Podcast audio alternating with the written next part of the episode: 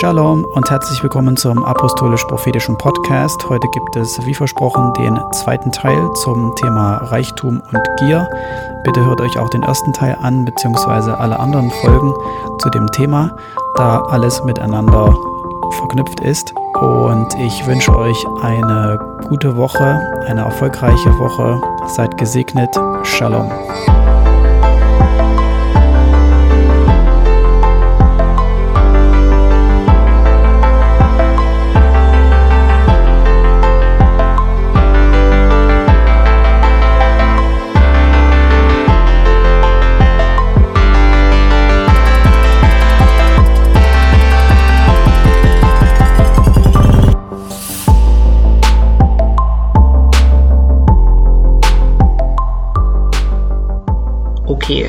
Es geht weiter mit dem zweiten Teil für heute. Also heute müsst ihr euch unbedingt beide Teile anhören, weil der schließt jetzt an der vorhergehenden Folge ähm, an. Genau, und es geht um Reichtum und Gier, beziehungsweise was sagt die Bibel dazu.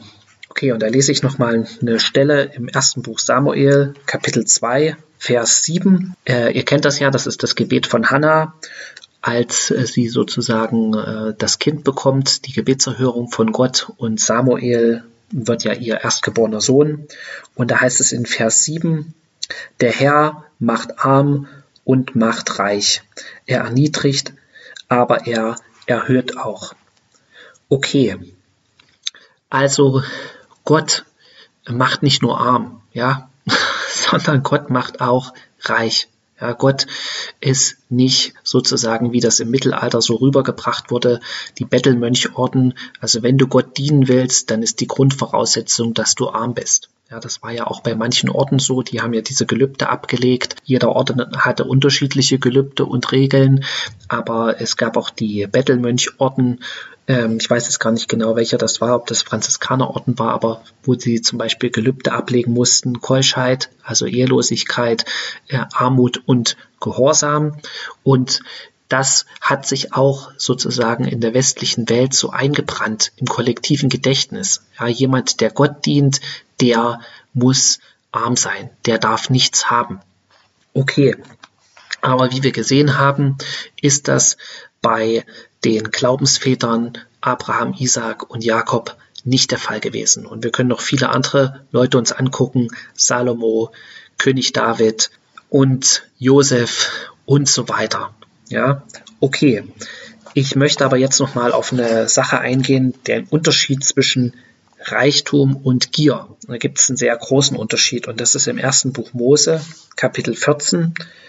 Da kommt ja Abraham zurück nachdem er Lot befreit hat und die Könige von Sodom äh, auch noch mit dazu. Und äh, dann bietet ja der König von Sodom ihm an, dass er ihm Besitz gibt, seinen Besitz gibt sozusagen. Ich lese jetzt einfach mal Vers 21. Und der König von Sodom sprach zu Abraham, gib mir die Seelen und die Habe behalte für dich. Abraham aber sprach zu dem König von Sodom, ich hebe meine Hand auf zu dem Herrn oder zu Jahwe, zu Gott, dem Allerhöchsten, dem Besitzer des Himmels und der Erde, dass ich von allem, was dir gehört, nicht einen Faden noch Schuhriemen nehmen will, damit du nicht sagen kannst, ich habe Abraham reich gemacht. Nichts für mich, nur was die Knechte gegessen haben und den Teil der Männer, Ana, Eschkol und Mamre, die mit mir gezogen sind, sie sollen ihren Anteil nehmen. Okay, und das war ja nachdem ihm, ihn der König von Salem auch gesegnet hatte, Melchisedek. Okay, da können wir jetzt nicht drauf eingehen, aber Abraham hat, oder doch, vielleicht doch drauf eingehen, Abraham hat den Segen von Gott genommen. Den Segen, den Melchisedek, das heißt der König der Gerechtigkeit, das hatten wir schon mal in der Folge, wo es um den Zehnten ging, könnt ihr euch gerne nochmal anhören. Das ist im letzten Jahr gewesen, ist aber auch noch mit in der Liste zu finden. Genau, dass Gott den Segen vom, äh, äh, Gott hat Abraham gesegnet und Abraham hat den Segen Gottes genommen, aber den Segen von, vom König von Sodom, der Welt, hat er nicht genommen. Und es gibt, ich sag mal, einen falschen Segen. Und genau das ist was, was Gott nicht möchte. Ja, dass wir äh, Dinge nehmen, die, ähm, ja, die, die nicht gut sind, die gottloser Gewinn oder die Bibel redet davon un, von unrechten Gewinn. So, da sind auch die Sprüche voll davon. Was ist jetzt der Segen von Sodom? Das ist alles, was unrechter Gewinn ist. Also ein Beispiel, ich arbeite mit äh, Flüchtlingen zusammen und kriege natürlich dann auch mit, was dann so passiert äh, aus in den Herkunftsländern, zumindest äh, was sie so erzählen. Und besonders, ich gebe ein Beispiel, in Afrika, Nigeria, gibt es äh, äh, organisierten Menschenhandel und verschiedene Gruppen, sozusagen Frauen, die äh, nach Europa gelockt werden äh, mit vers falschen Versprechungen, dass sie dann hier in Europa arbeiten werden als Näherin oder als Nannies oder wie auch immer. Und sie müssen dann einen Schwur leisten, so einen Voodoo-Schwur kommen dann, äh, werden dann nach Europa geschleust über Libyen und wenn die dann in Italien ankommen, müssen die sich dann melden bei einer Telefonnummer, bei so einer sogenannten Madame.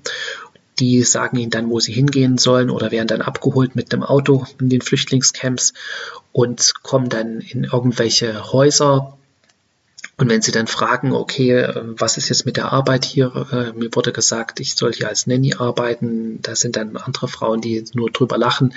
Und es ist natürlich dann Zwangsprostitution. Ja, und wenn du das nicht machst, dann tun wir deiner Familie was äh, in Nigeria äh, an und du hast jetzt 35.000 Euro Schulden zum Beispiel und musst das jetzt abbezahlen.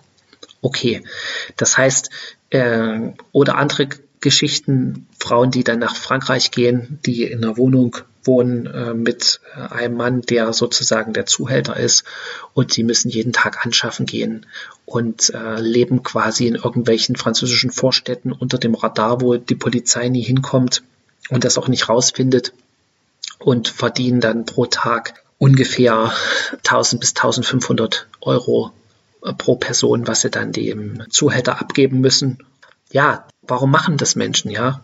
Oder genauso noch ein Beispiel, als ich in Rumänien war, auf dem Rückweg von Rumänien äh, nach Deutschland hat der Busfahrer, der ist immer angehalten, ja, das war zwar Eurolines, also er wird wahrscheinlich ein Monatsgehalt kriegen von Eurolines und äh, ist aber trotzdem, äh, hat er immer angehalten und hat irgendwelche Einheimischen mitgenommen, die ihm dann 50 Euro gegeben haben, was natürlich oder 100 Euro oder weniger, um, um sie nur 100 Kilometer oder nur bis nach Ungarn mitzunehmen oder was weiß ich, wo sie dann ausgestiegen sind. Aber das war klar, dass das alles unterm Radar läuft und dass er davon natürlich nichts abgibt. Und selbst wenn er von Eurolines 1000 Euro Gehalt im Monat kriegt, verdient er mit einer Tour, wo er noch zig Leute so mitnimmt auf die freien Plätze illegal, nochmal sein Monatsgehalt mit einer Fahrt wahrscheinlich. Und das ist genau das, was die Bibel hier beschreibt. Das ist sozusagen äh, der, der Segen von, vom König von Sodom. Und wir wissen alle, was mit Sodom passiert ist. Und hier steht es ja auch nochmal, das ist ja auch das Prinzip des Teufels. In Vers 21, und der König von Sodom sprach zu Abraham, gib mir die Seelen und die Habe behalte für dich. Ja, der Teufel will nur deine Seele. Ja, was er dafür bezahlen muss, ist ihm erstmal egal. Ja, wenn, er, wenn er deine Seele kaufen kann, und dich zur Sünde verleiten kann, dass du betrügst, dass du lügst, dass du stehlst, dass du irgendwelche anderen Sachen machst.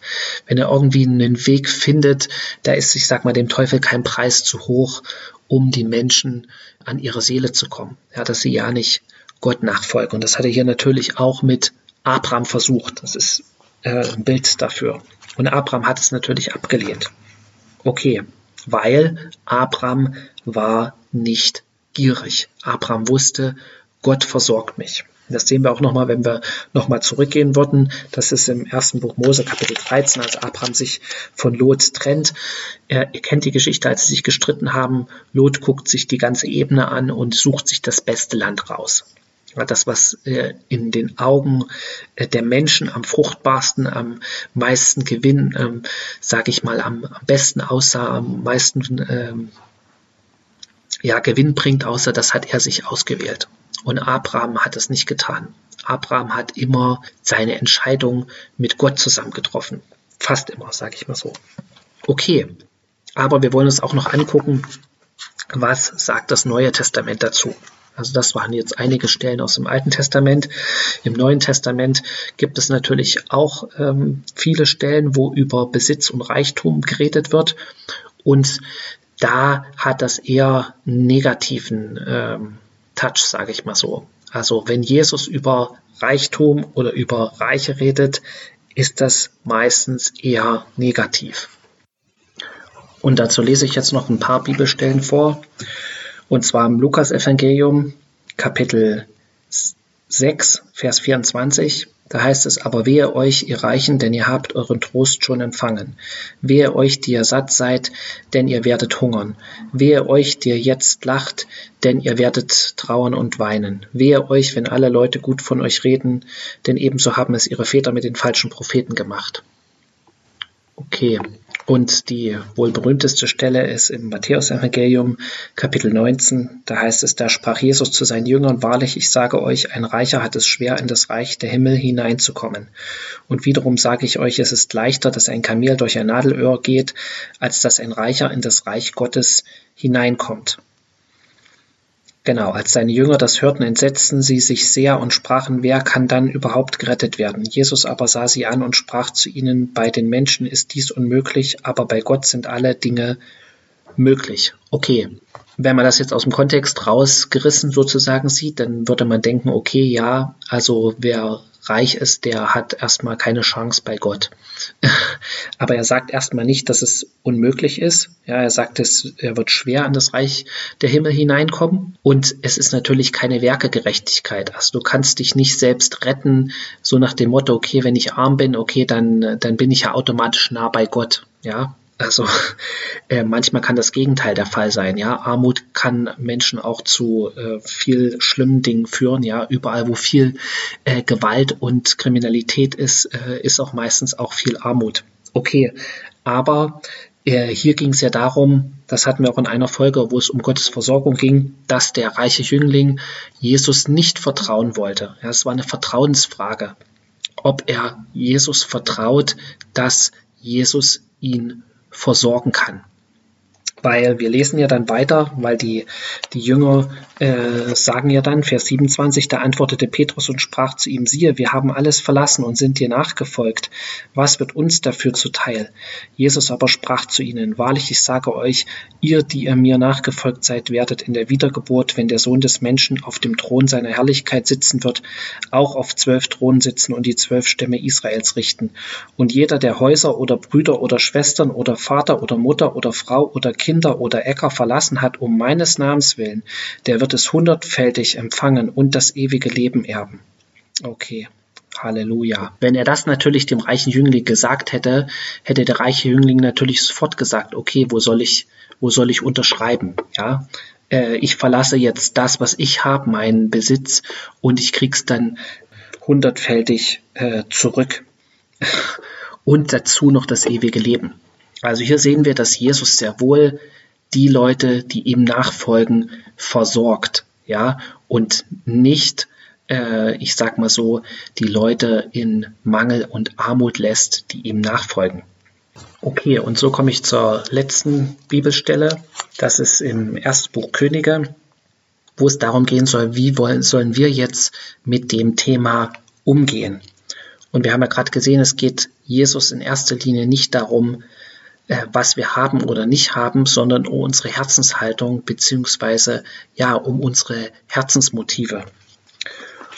Und da heißt es in 1. Könige Kapitel 3 ähm, in Vers 5, in Gibeon erschien der Herr dem Salomo bei Nacht im Traum und Gott sprach, bitte, was ich dir geben soll. Und Salomo sprach, du hast deinen Knecht, meinem Vater David große Gnade erwiesen wie er denn vor dir gewandelt ist in Wahrheit und Gerechtigkeit und mit aufrichtigem Herzen. Genau, ihr kennt das. Er betet dann, dass Gott ihm Weisheit gibt, um das Volk Gottes äh, sozusagen zu richten. Vers 9, so gib du deinem Knecht doch ein verständiges Herz, dass er dein Volk zu richten versteht und unterscheiden kann, was gut und böse ist. Denn wer kann dieses dein großes Volk richten? Vers 10. Und es war dem Herrn wohlgefällig, dass Salomo um dies bat. Und Gott sprach zu ihm, weil du um dies bittest und nicht um langes Leben und um Reichtum und um den Tod deiner Feinde bittest, sondern um Einsicht zum Verständnis des Rechts. Siehe, so habe ich nach deinen Worten gehandelt. Siehe, ich habe dir ein weises und verständiges Herz gegeben, das deinesgleichen vor dir nicht gewesen ist und deinesgleichen auch nach dir nicht aufkommen wird. Dazu, Vers 13, habe ich dir auch gegeben, was du nicht erbeten hast. Reichtum und Ehre, so dass deinesgleichen nicht sein soll unter den Königen dein ganzes Leben lang. Okay, also ich sag's mal so, Reichtum und Wohlstand ist eher so eine Art Abfallprodukt, wenn du den Willen Gottes tust. Das sage ich jetzt nicht in abwertender Weise, auch wenn ich das äh, jetzt so gesagt habe. Das soll nicht in abwertender Weise gemeint sein. Aber Salomo, das war nicht sein, sein Motiv, ja, Reichtum. Und Gott äh, hat es ihm gegeben, weil sein Fokus war, ich möchte den Willen Gottes tun. Ich möchte erkennen, was richtig und falsch ist. Ich möchte sozusagen das Beste für mein Volk, für das Volk Gottes. Und so kommen wir auch zum Schluss.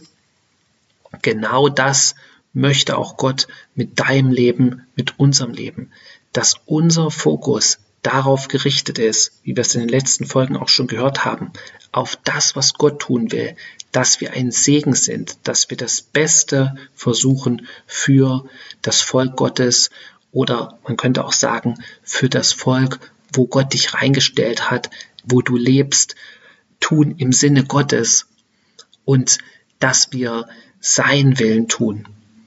Und dann wird Gott uns all das, was wir brauchen dazu, ja, und was wir für unsere Familie brauchen, darf, das wird Gott uns geben. Dafür wird Gott uns die Türen aufmachen. Das passiert nicht immer sofort.